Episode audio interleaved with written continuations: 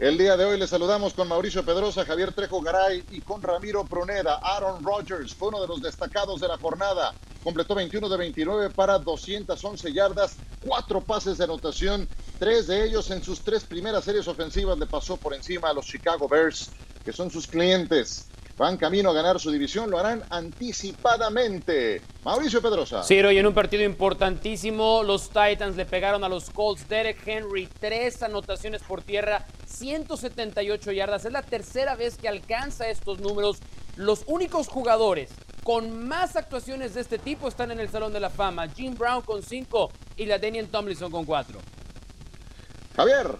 ¿Qué tal? Un gusto saludarte, sido todos. Un placer acompañarles. Latavius Murray tuvo una actuación sobresaliente enfrentando un equipo que tenía sus propias complicaciones. Me refiero, por supuesto, a Denver, pero Latavius Murray con dos anotaciones. Alvin Kamara es un buen corredor. Este es un gran corredor también para los Santos.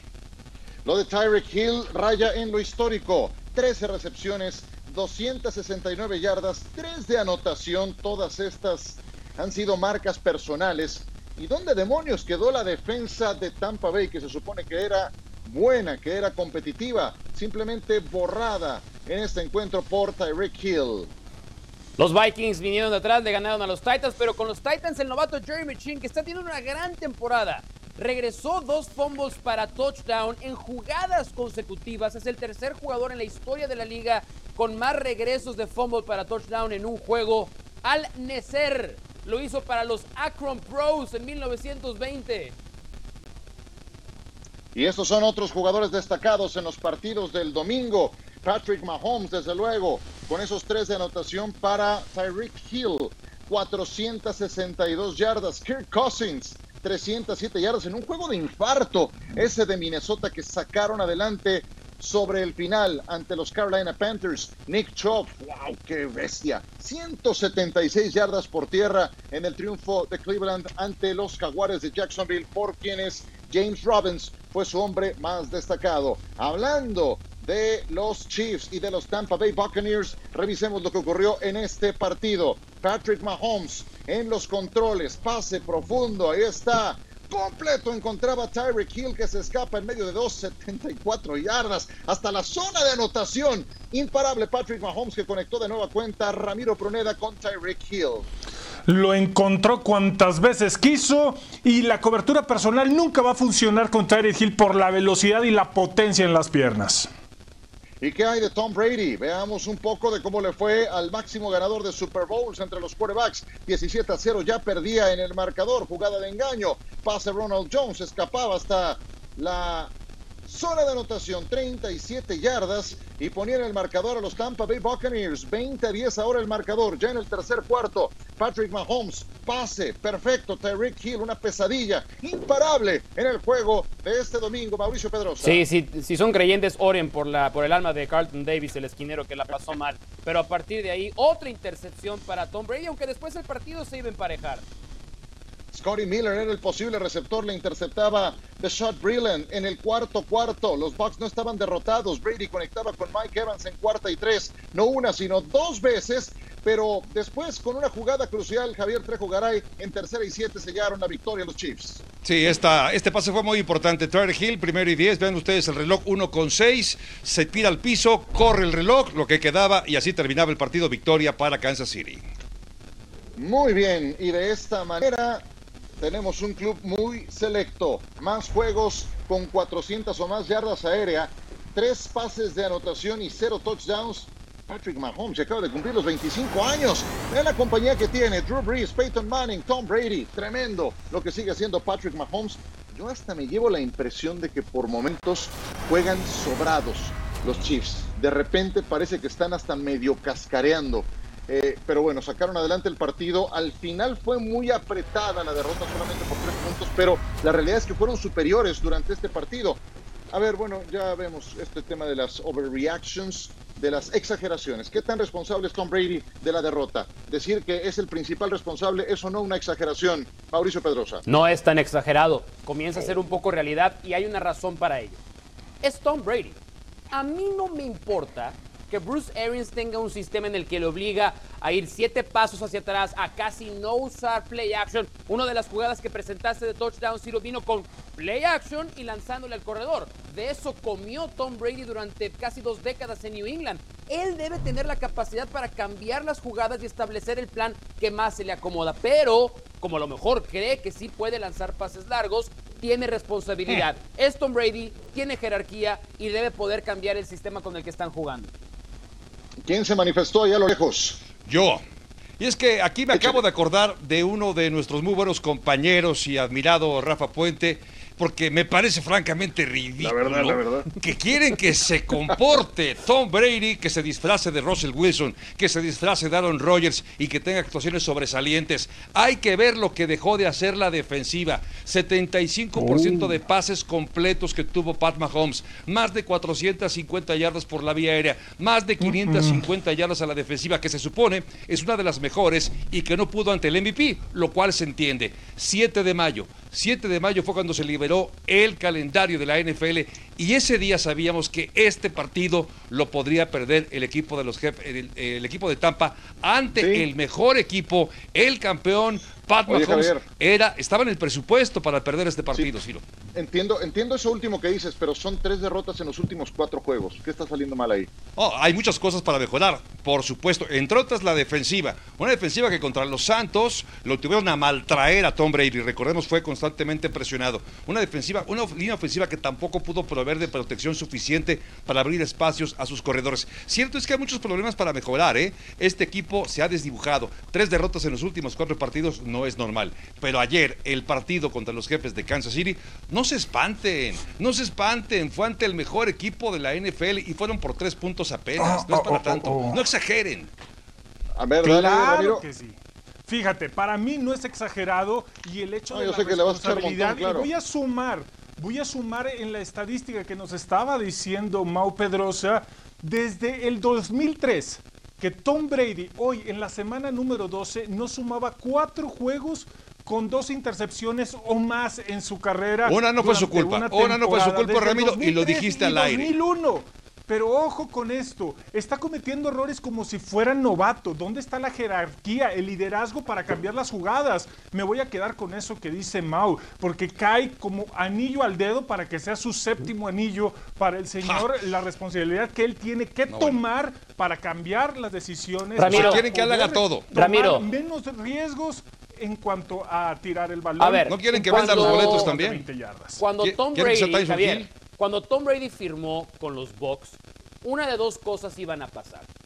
O Tom Brady iba a parecerse más a un quarterback de Bruce Arians, o Bruce Arians se iba a parecer un Sí, poco claro. más a un coach con Tom Brady. Desafortunadamente para Tom Brady está pasando lo primero. Ahora no es demasiado tarde. Y tú dijiste algo, Javier, que me gustaría que tú mismo te escucharas lo que acabas de decir. A ver. Tom Brady en los últimos partidos que perdió, como dijo Ciro, había sido constantemente presionado. Tenemos que ir a analizar esas jugadas para darnos cuenta de algo. Tom Brady está reteniendo el balón más tiempo de lo que lo hacía en New England. ¿Por qué? Sí. Porque la trayectoria de los receptores que manda Bruce Arians, no hay una válvula de escape, no hay un corredor que vaya a hacer un primer contacto y después se ofrezca las primeras cinco yardas. Eso siempre lo tuvo en New England y aquí no lo tiene. Ok, y qué entonces, interesante, ¿eh? cuando Tom Brady empieza a darse cuenta que su clave es una, deshacerse del balón pronto, entonces se parece más al Tom Brady que estamos acostumbrados a ver. Acabas de decir recuerdo, sí, le recuerdo que perdieron contra Kansas City, ¿eh? Eso, eso creo que de todas Sí, pero también habían perdido con. Chicago, Ciro. Sí, No, estoy no. de acuerdo, sí, en, en Sunday Night y con una buena actuación de Ronald Jones, que yo, yo encuentro ahí eh, un común denominador. Cuando no le va bien a Ronald Jones, normalmente le va muy mal al equipo de Tampa Bay. Ayer tampoco le fue bien, pero en ese partido concretamente fue la presión a Tom Brady. A mí lo que me preocupa es la disonancia que encuentro entre lo que quiere Arians, Leftwich y Brady. Eso deberían de tomar como ejemplo lo bien que fluye la ideología entre Reed, Bienemy y Mahomes. Eso es punto y aparte. ¿Qué les parece si nos vamos a otro partido? Porque nada, tenemos una hora y el tiempo se nos va volando.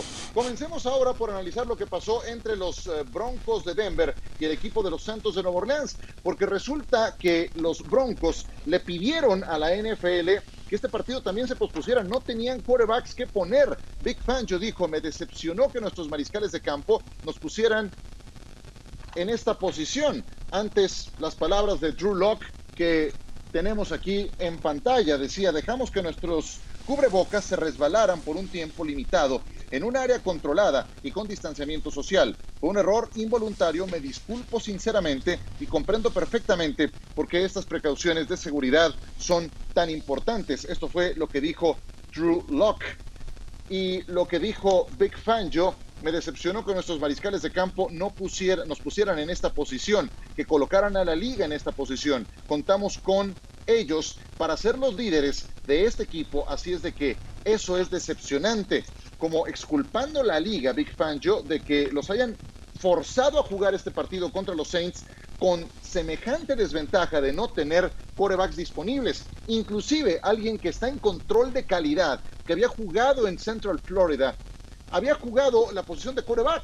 El sábado en la noche le hablaron a la NFL para pedirles que les permitieran habilitarlo y la respuesta fue no, no hay manera.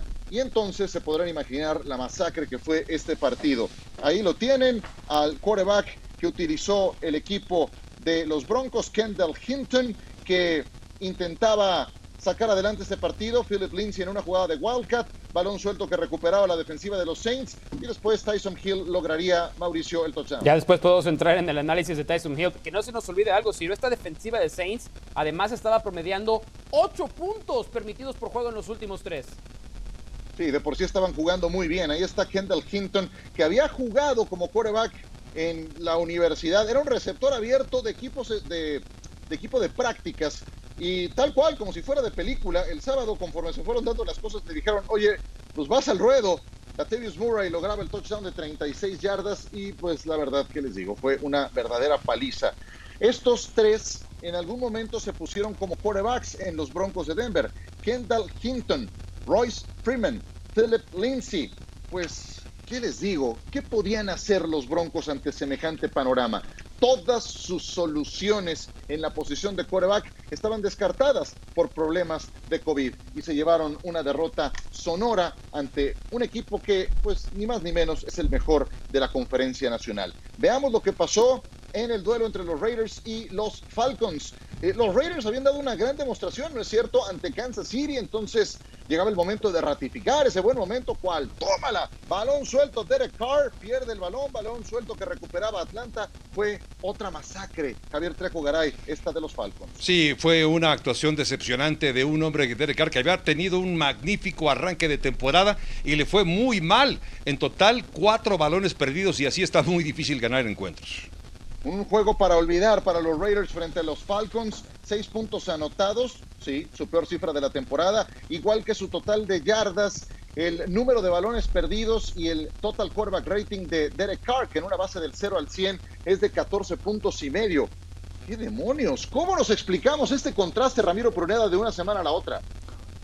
Justamente lo que ha venido sucediendo con el equipo de Las Vegas, con John Gruden, un equipo inconsistente que te puede mostrar cómo ganarle a uno de los mejores equipos de la liga como Kansas City, pelearle en el segundo encuentro y a punto de, meterlo en problemas y después ante una defensiva que ha tenido problemas y una muy leve mejoría, entregarte estos números de Derek Carr, donde la línea ofensiva no le estaba dando la protección. Es la primera falla que voy a encontrar porque se sintió presionado, golpeado y eso no lo puedes tener para poder completar tus pases. Y el ataque terrestre tampoco funcionó de la manera en que conocemos que puede funcionar Joe Jacob.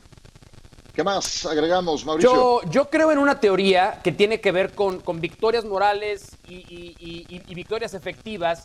Creo que los Raiders salieron de perder contra los Chiefs con una victoria moral, pero son de esa clase de juegos que te exprimen física y anímicamente. Yo de verdad sí creo en esa teoría y este equipo no estaba listo, subestimaron a los Falcons y la NFL te castiga. Ya lo dijo el otro día Mike Tomlin, no es como un equipo del Big Ten jugando contra un equipo del Max, son todos profesionales. Hay en Atlanta muchos jugadores jugándose su puesto, su salario, su contrato. Un equipo estaba listo para jugar, el otro estaba claramente no listo para ese partido. Javier. Y no estaba listo porque también percibí cierto exceso de confianza de un equipo que había tenido buenas actuaciones como calificaba a Ramiro contra grandes equipos y acabó perdiendo contra uno de los peores. Y agregaría algo más a lo que decía el propio Ramiro, una línea ofensiva que realmente no existió. No solamente sufrieron cuatro intercepciones de o cuatro balones perdidos, sino cinco capturas de mariscal de campo, menos Wow. de 50 yardas por la vía terrestre, así es imposible ganar. Ah, Fue una Ciro. laxa línea ofensiva y además en general una relajación de todo el equipo. Y exijo mi sombrero de regreso. Porque yo me quité el sombrero la semana pasada con Gruden y eh, lo exijo de regreso. Ya empieza a Bueno, un poco más ese- de frío y lo voy a necesitar, por favor.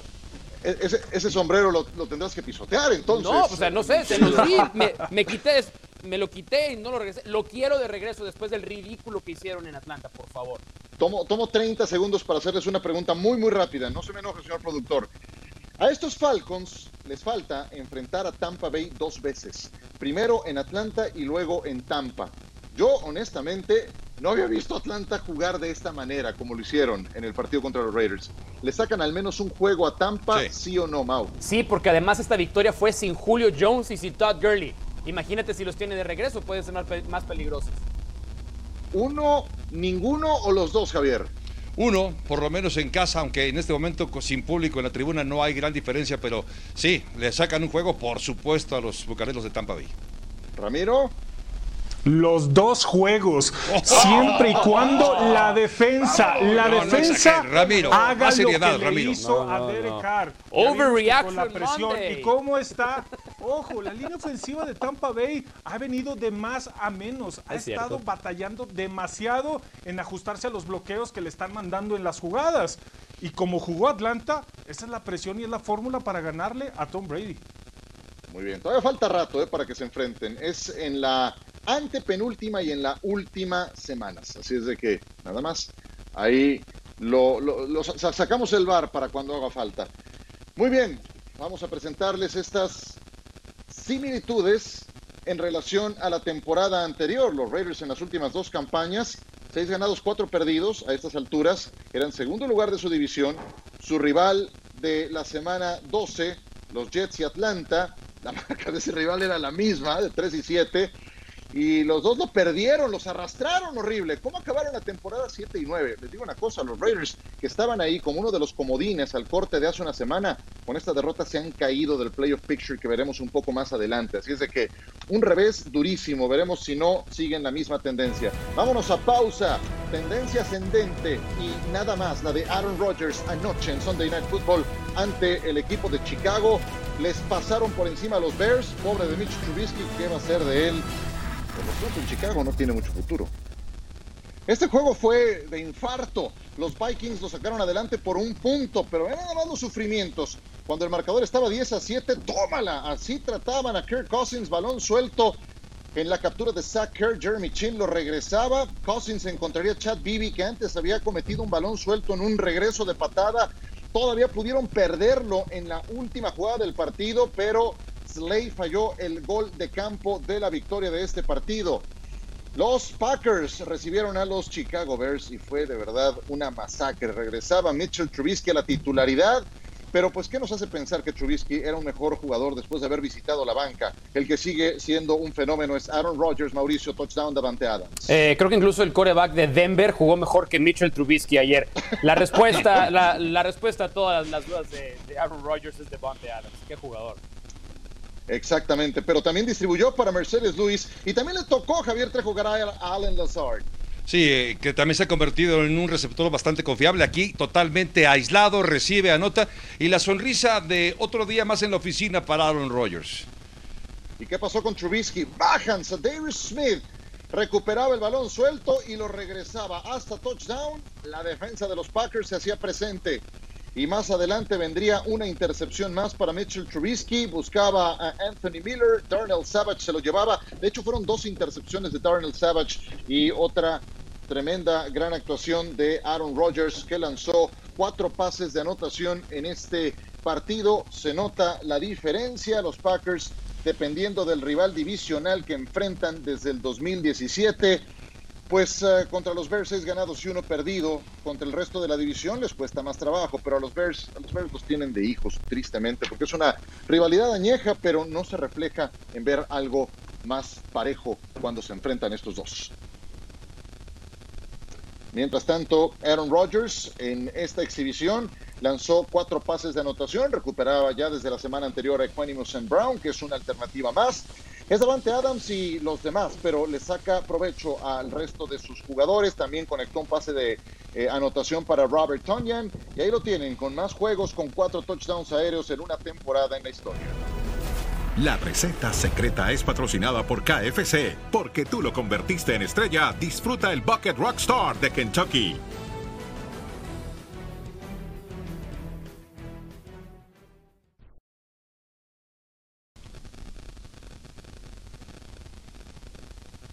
No me sorprendió en lo más mínimo esta exhibición de parte de Green Bay, donde los quiero ver es contra los verdaderos contendientes, porque ahí, ahí son varios los pasajes en las últimas dos campañas en las que de plano han bajado los brazos y los han rematado feo, como esta campaña contra Tampa o el año pasado dos veces contra San Francisco. Pero ¿cuáles fueron los ingredientes de esta victoria para Aaron Rodgers y los Packers, Mauricio? Que los ingredientes, la receta, Ciro, tengo dos. Tengo una en mala onda y tengo una en buena onda. ¿Cuál quieres que te dé primero? Eh, venimos de acción de gracias, entonces la mala onda. Ok, la mala onda es que en el calendario de los Packers han, tienen una sola victoria contra equipo con récord ganador. Hay veces que la receta secreta es tener la, la fortuna de enfrentar equipos malos. Y los Packers la están teniendo. Una sola victoria contra los Saints tienen en su récord que tenga un equipo ganador. Pero esa es la mala onda. Ahora te voy a dar un elemento positivo para que no vean que nada más es pegar por pegar. Aaron Rodgers tiene esta temporada 16 pases de touchdown que vienen de jugada de play action, de jugada de finta y pase. La mayor cantidad por mucho en la NFL. No nada más eso, está a uno del récord de Peyton Manning en una sola campaña con 17. Si Aaron Rodgers y los Packers pueden preocupar a las defensivas rivales de correr el balón, el propio talento de Rodgers te hace ganar partidos. Ese dato para mí me dice que es como tienen que jugar de aquí en adelante, pero para ello tienen que correr consistentemente la bola. Exactamente, y ayer la repartición de acarreos fue impecable. 17 para Jamal Williams, 17 para Aaron Jones en este partido, sabiendo que Jones es el más desequilibrante, pero que no te, no te aguanta todo el peso de los acarreos en un partido. Eh, y bueno, de lo mejor de Chicago fue David Montgomery, su corredor de bola, que no pudo evitar la caída del equipo de los Bears. Vámonos pues a pausa, porque hoy es lunes, es Monday Night Football. En un instante estaremos haciendo contacto con Lalo Varela para conocer los pormenores del Seattle contra Filadelfia. Así es de que no se vayan desde Filadelfia, Monday Night por ESPN.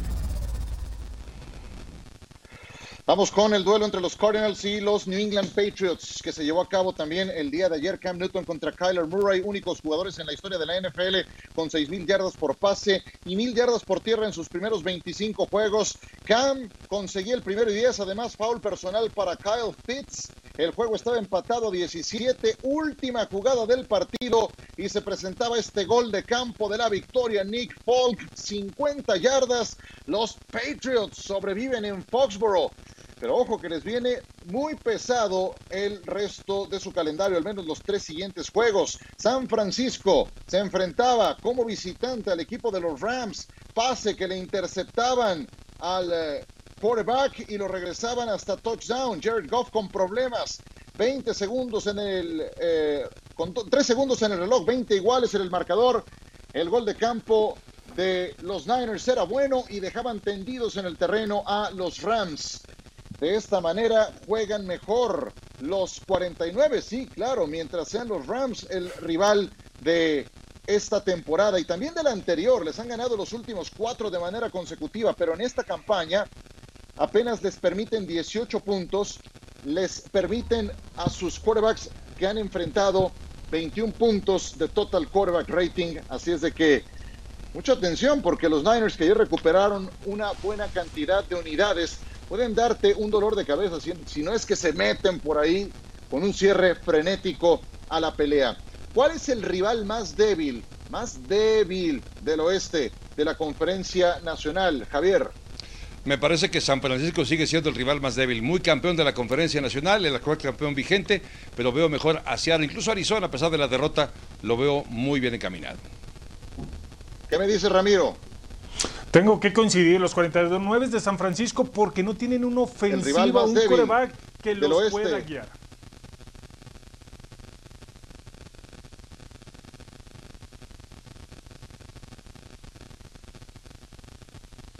Ah, les mencionaba. Y justamente, ¿por qué los 49 de San Francisco? Porque no tienen una ofensiva que les pueda dar un ataque donde puedan conseguir puntos. De lo dado contrario, la defensiva puede hacer cosas extraordinarias, pero no va a aguantar mucho tiempo. Y Robert Saleh ya se merece la oportunidad como head coach.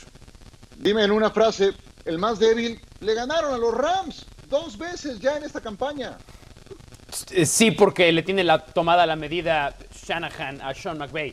Si son los Niners, para mí la manera de medirlo es quién es el coreback. Y el coreback más débil de esos cuatro equipos es un suplente como lo es Nick Mullins. No por mucho, porque la, defensiva que va recuperando elementos en pareja, pero siguen siendo los Niners. Recuperaron a Divo Samuel, a Raheem Mostert al ataque y a Richard Sherman, que logró una intercepción a Jared Goff en este partido. Pues sí, coinciden en que es el más débil de esta división será el más fuerte en la división este de la Conferencia Nacional. Hoy tendremos a Filadelfia que aspira a ganar justamente esta división en Monday Night Football. Well, my friend, the time has come raise the roof and have some fun. Throw away the work to be done. Let the music play on.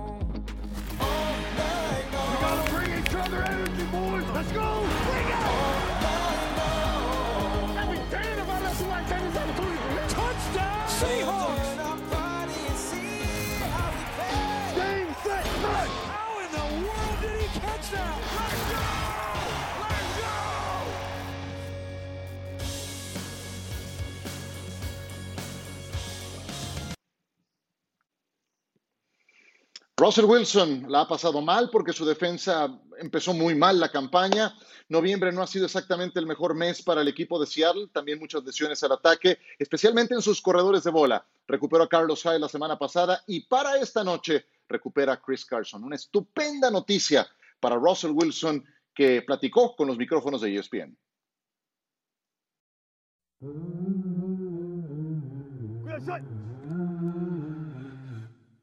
A perfect throw by Russell. Russell Wilson, just magnificent. You are having one heck of a season, 30 touchdown passes already. My goodness, how are you able to play at such a high level? Well, I think that we, uh, we're all tuned in, and we've really shown up. We've done a great job on offense, really being explosive. It's all of us together collectively and uh, I, I, feel great. Body feels great. Mind feels great. And uh, looking forward to uh, hopefully getting on the hot streak here. When you talk about top receiver duos in the NFL, it's it's your name with DK and Tyler that's always on that list. What impresses you most about these guys? Well, Tyler Lockett has been so special for so many years. He's made so many plays for us. I mean, in the team meetings, we always kind of compare him to Mario Kart, just how fast and quick he is, and just He's amazing. And then DK Metcalf, we've spent so much time together this offseason. He's he doesn't act like a second year player. He acts like a 10 year vet. And they love the process more than the end result. When you find guys like that, that's when you know you got something special. And Tyler Lockett and DK Metcalf are, are the best in the game. Your defense, uh, they showed up big for you in your last game against the Cardinals. Murray takes the snap, looks, gets hit, goes down. Getting there was Dunlap. Huge play by the Seahawks defense. And the Hawks are going to win this game. There was a lot of pride on the line in that game. That had to excite you to see the way they played. Yeah, our, our, defense has been making clutch plays all year. Obviously, the addition of Jamal Adams has been special. Bobby Wagner has been lights out all year. Carlos Dunlap, what a getting him here on our team. He's been unbelievable. And now it's just con- that consistent play together. We're peaking right at the right time, and that's a good thing for us. We want to be able to do that throughout the end of the season and get to December with a chance. And hopefully, we can play in January and February.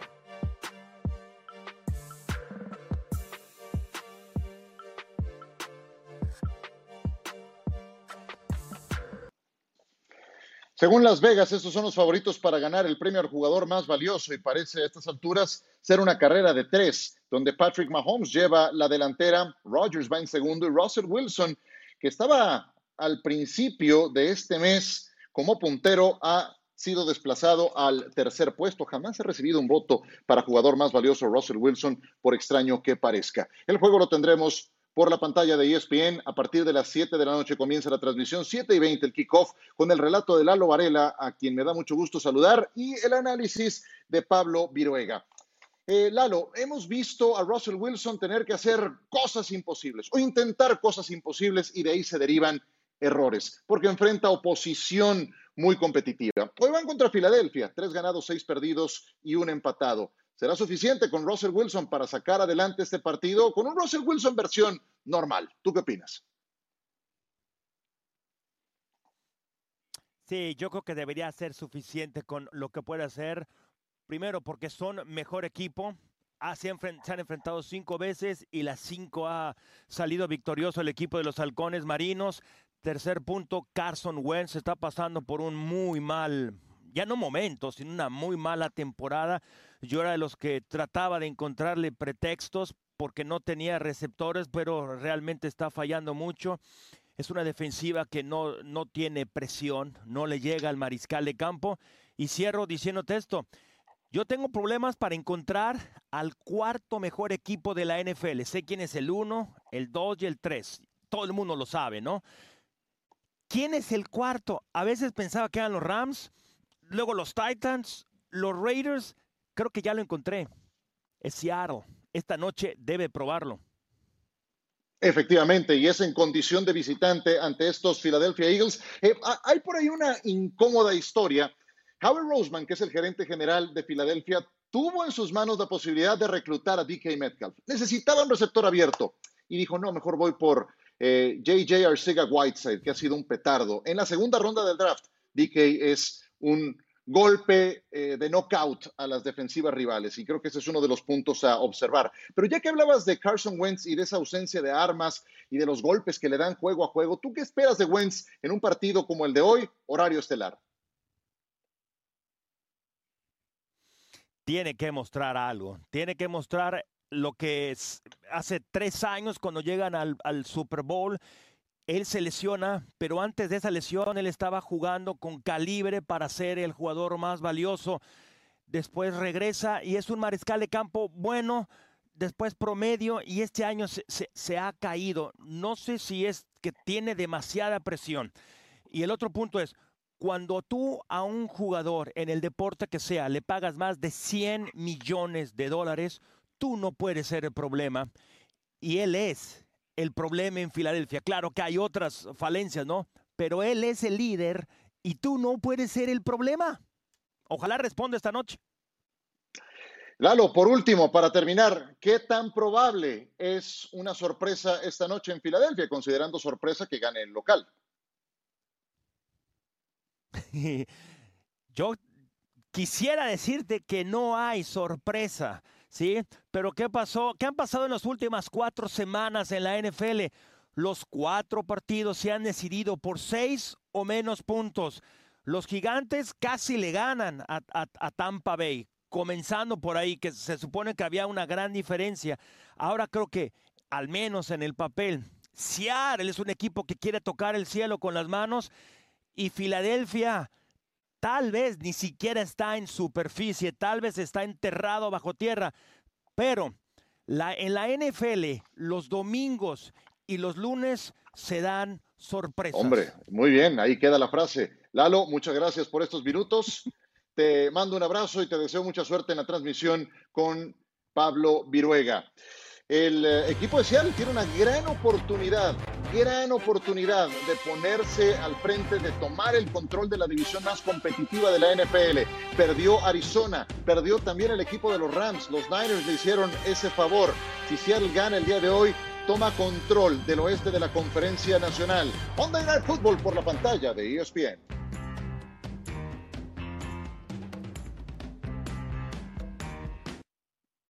Los Titans se enfrentaban a los Colts por segunda ocasión en las últimas tres semanas. Ya había ganado Indianapolis en Nashville, ahora tocaba pagar la visita y ve nada más a Derek Henry. Un auténtico tractor, Ramiro Proneda. Haciéndolo como él lo sabe hacer, ganando yardas y sin que nadie lo pueda detener.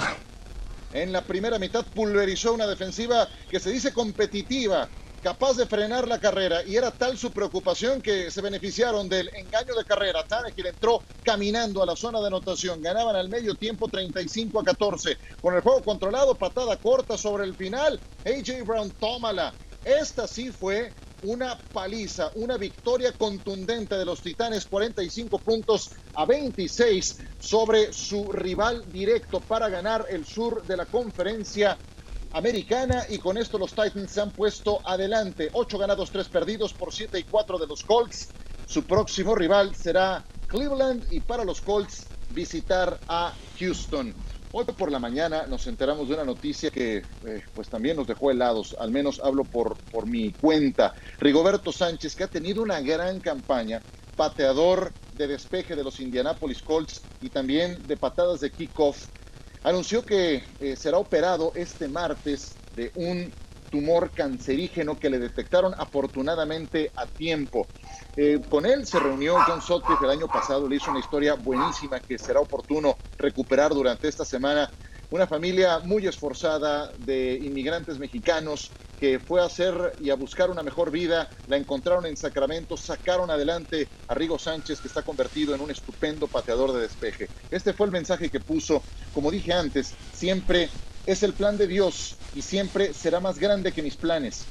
Muy agradecido de estar rodeado de médicos que me ayudaron a detectar el tumor canceroso antes de que se extendiera por mi cuerpo. Me operaré el martes y sé que no será algo fácil de superar, pero sé que tengo a mi increíble esposa apoyándome junto con familiares, entrenadores y amigos. Lo que más lamento es perderme tiempo de juego con mis hermanos en esta temporada duro, duro el momento que atraviesa Rigoberto Sánchez, pero les digo una cosa, este señor tiene una fuerza de voluntad enorme y va a salir adelante. Así lo deseamos. Pronta recuperación para el gran Rigoberto Sánchez. Mientras tanto, los Chargers se enfrentaron a los Bills y aquí tenemos las incidencias de este partido donde eh, Josh Allen y los suyos trataban de sacar una victoria para seguir en comando de la división y sacaron provecho, inclusive con esta jugada, Mauricio, de truco de Cole Beasley. Sí, Cole Beasley eh, lanzó muy bien, pero después creo que hay que reconocerle a Josh Allen que tomó buenas decisiones, apoyado, claro, por un gran ataque terrestre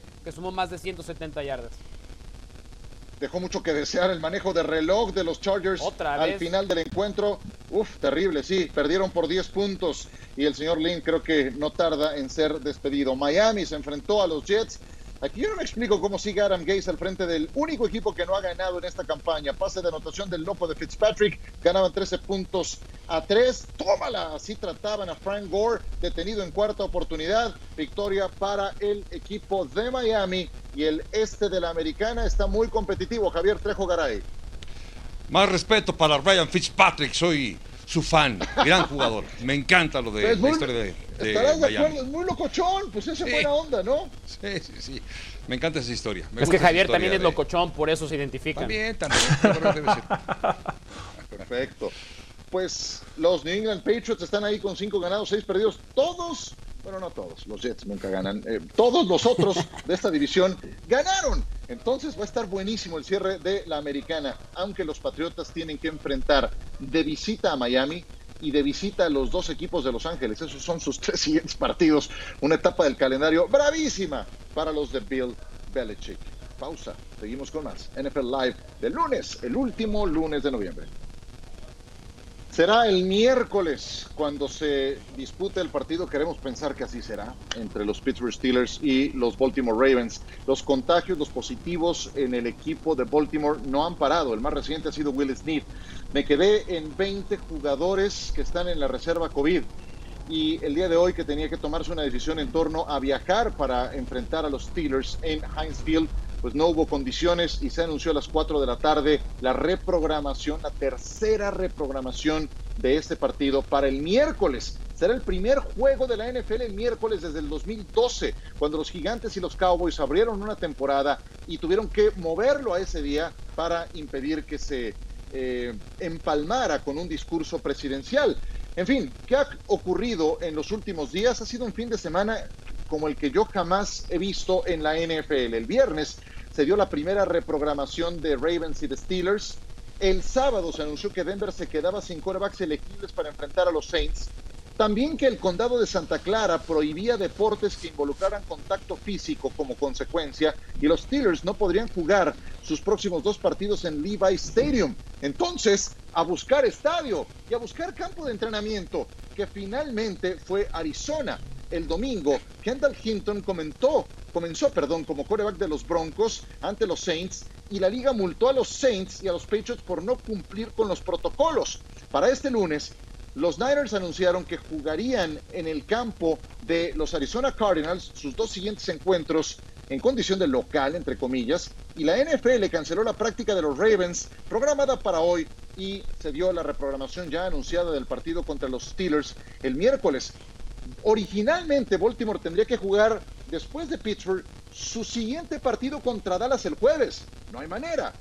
Entonces, también reprogramado. Y Pittsburgh contra Washington tiene también que sufrir una, una modificación. Así es de que estamos hablando de un efecto colateral de esta eh, múltiple reprogramación del partido entre Ravens y Steelers. ¿Dónde estamos parados, señores? Comienzo contigo, Javier Trejo Garay. Ya son 17 partidos, los que se han tenido que mover del calendario. Yo creo que esta situación era previsible, lo pensábamos que así podría haber ocurrido. Ya transcurrieron dos tercios de la temporada regular y yo creo que con todo y todo ha sabido adaptarse la liga. Pero no entiendo por qué no tomar ese plan B que sería parar por lo menos una o dos semanas, esperar que otra vez haya regularidad con el sistema de salud, que se concentren los jugadores en una sola sede, en su propia sede quiero decir, y después reanudar. Eso sí, significaría atrasar un poco más el Super Bowl. No, le veo tanto problema para ello. No, a ver, Javier, no, yo creo que es imposible ese plan simplemente porque los números en este país, en Estados Unidos, te indican que los casos solamente van a aumentar. Yo al plan que creo que la NFL va a llegar y tuvo que haber llegado es el de la semana 18, porque el efecto dominó del calendario es pesadísimo. Y, entiendo que la cadena NBC, que es la que transmite el Steelers Ravens, uno de los juegos más vistos en todo el año, eh, haga todo lo posible por no postergarlo. Pero miren lo que pasó ahora. Se elige el horario de las 3 y media de la tarde, tiempo del este, para que no se interponga con el encendido del árbol de Navidad en Rockefeller Center. A eso hemos llegado, es lo más 2020 que le podía pasar a la liga. Sí creo, Ciro, que cada vez estamos más cerca de la semana 18 y para playoff, ahí sí, burbuja para concentrar a los equipos. Eso está caminando también, Ramiro. Creo que está funcionando bien la liga, pero algo que no debemos de perder de vista es la concientización que tienen que tener los jugadores. Lo que le hicieron a Denver es una consecuencia muy clara de un descuido en la semana número 12 de un jugador, que es constantemente lo que te están diciendo, debes de seguir los protocolos, vamos a apretar los protocolos. Y así le sucedió a San Francisco, que también lo obligaron a jugar eh, varios juegos con toda esta problemática y todas las multas que ha habido constantemente a varios y diferentes equipos. Así que esa es la primera parte la liga está ajustando, saliendo adelante y creo que la semana 18 aún la veo lejos mientras haya días entre semana que puedan jugar estos partidos. Yo siento que están postergando esa decisión de la semana 18 porque saben que todavía falta mucho. O sea, todavía faltan otras cinco semanas. Y esa, y esa es la primera carta que van a jugar cuando ya no haya manera de mantener estas reprogramaciones pero eh, las condiciones los están orillando a que eso ocurra. Y, otro detalle más, ¿eh? Este juego Steelers Ravens es importantísimo. Las implicaciones de playoff que tiene son bárbaras. Porque Steelers está jugando el único bye que hay en esta temporada, si es que va a existir, porque ya sabemos que si hay semana 18 puede haber otro cupo de playoff y por lo tanto no hay semanas de descanso. Y Baltimore, si gana el partido, el efecto que tiene eso en el playoff picture es tremendo. Entonces, yo no creo que la NFL quiera tener ese juego hasta la semana 18 para la programación del resto de playoffs. También creo que ese es uno de los motivos por los cuales están extendiendo lo más que puedan el jugar esta misma semana. Y también me llama mucho la atención que la liga no se esté tentando el corazón. Eh, lo que le pasó a Denver esta semana fue, fue tremendo, los echaron a los Leones tal cual pero ya repartiendo responsabilidades, pues están aceptando también que se equivocaron. Ya hace un momento les presentamos las palabras de su quarterback titular, de Drew Locke, y, y, las consecuencias están ahí, además de que siguen repartiendo como si fueran tarjetas de presentación multas por incumplimiento de las reglas para tratar de evitar que esto ocurra. Me puedo imaginar las pérdidas económicas que todo esto está generando. No es lo mismo el jueves de acción de gracia en horario estelar que un miércoles de la siguiente semana a las dos y media de la tarde, tres y media de la tarde, tiempo local. Vámonos a pausa y volvemos. De vuelta con ustedes, esto ocurrió en el fútbol americano colegial con el equipo de Vanderbilt. Sarah Fuller hizo historia. Javier Trejo Garay. Sí, es, ella es portera en la universidad también, es eh, portera y ya tuvo, no solamente fue activada, sino sí jugó ese partido con Vanderbilt, que lamentablemente perdió, pero haciendo historia, Sarah Fuller. Efectivamente, y Callie Bronson también hizo historia en este fin de semana. Ramiro Proneda. Habíamos tenido mujeres asistentes de ciertas posiciones, pero por una situación especial y muy bien ganado, Callie Bronson se queda como titular de la posición, como coach directa de la posición, y es algo extraordinario que se estén involucrando más mujeres gracias a su trabajo.